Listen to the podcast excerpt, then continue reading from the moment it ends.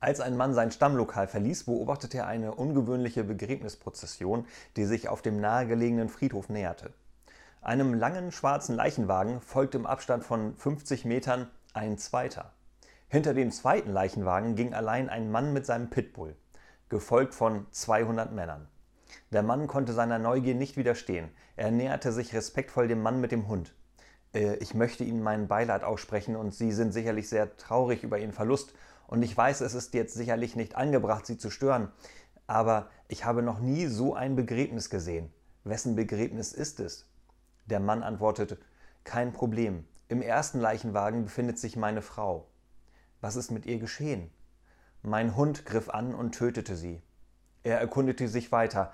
Aha, und wer befindet sich im zweiten Leichenwagen? Der Mann antwortete, meine Schwiegermutter. Sie versuchte, meine Frau zu helfen, als der Hund auch sie tötete. Kann ich den Hund borgen? Okay, aber stellen Sie sich bitte hinten an.